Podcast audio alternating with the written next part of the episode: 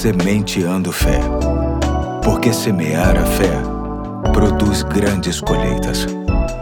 Olá, hoje é quarta-feira, dia 20 de abril de 2022. Aqui é o Pastor Eduardo. Estou feliz em poder contar com a sua companhia em mais um ponto da série Venham a Deus, que tem como texto básico Isaías 55, 1 e 2, que diz: Venham todos vocês que estão com sede, venham às águas, e vocês que não possuem dinheiro algum, venham, comprem e comam.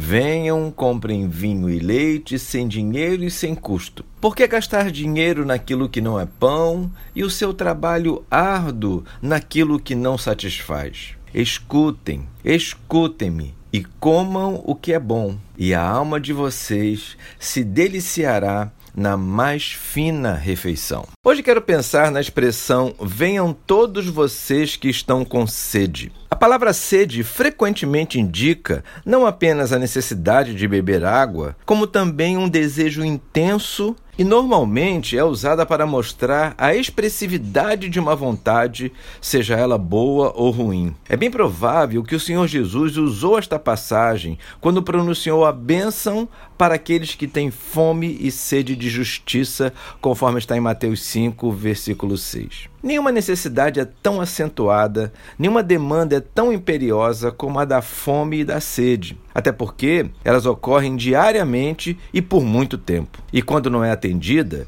gera muita angústia, sofrimento e degradação. No texto em questão, a profecia se refere a uma demanda que está presente na vida de todas as pessoas, de forma consciente ou não. Trata-se da sua salvação. Já falei aqui que Deus colocou no coração de cada pessoa o desejo pela eternidade, conforme está escrito em Eclesiastes 3:11. Diz assim o texto: Ele fez tudo apropriado a seu tempo, também pôs no coração do homem o anseio pela eternidade.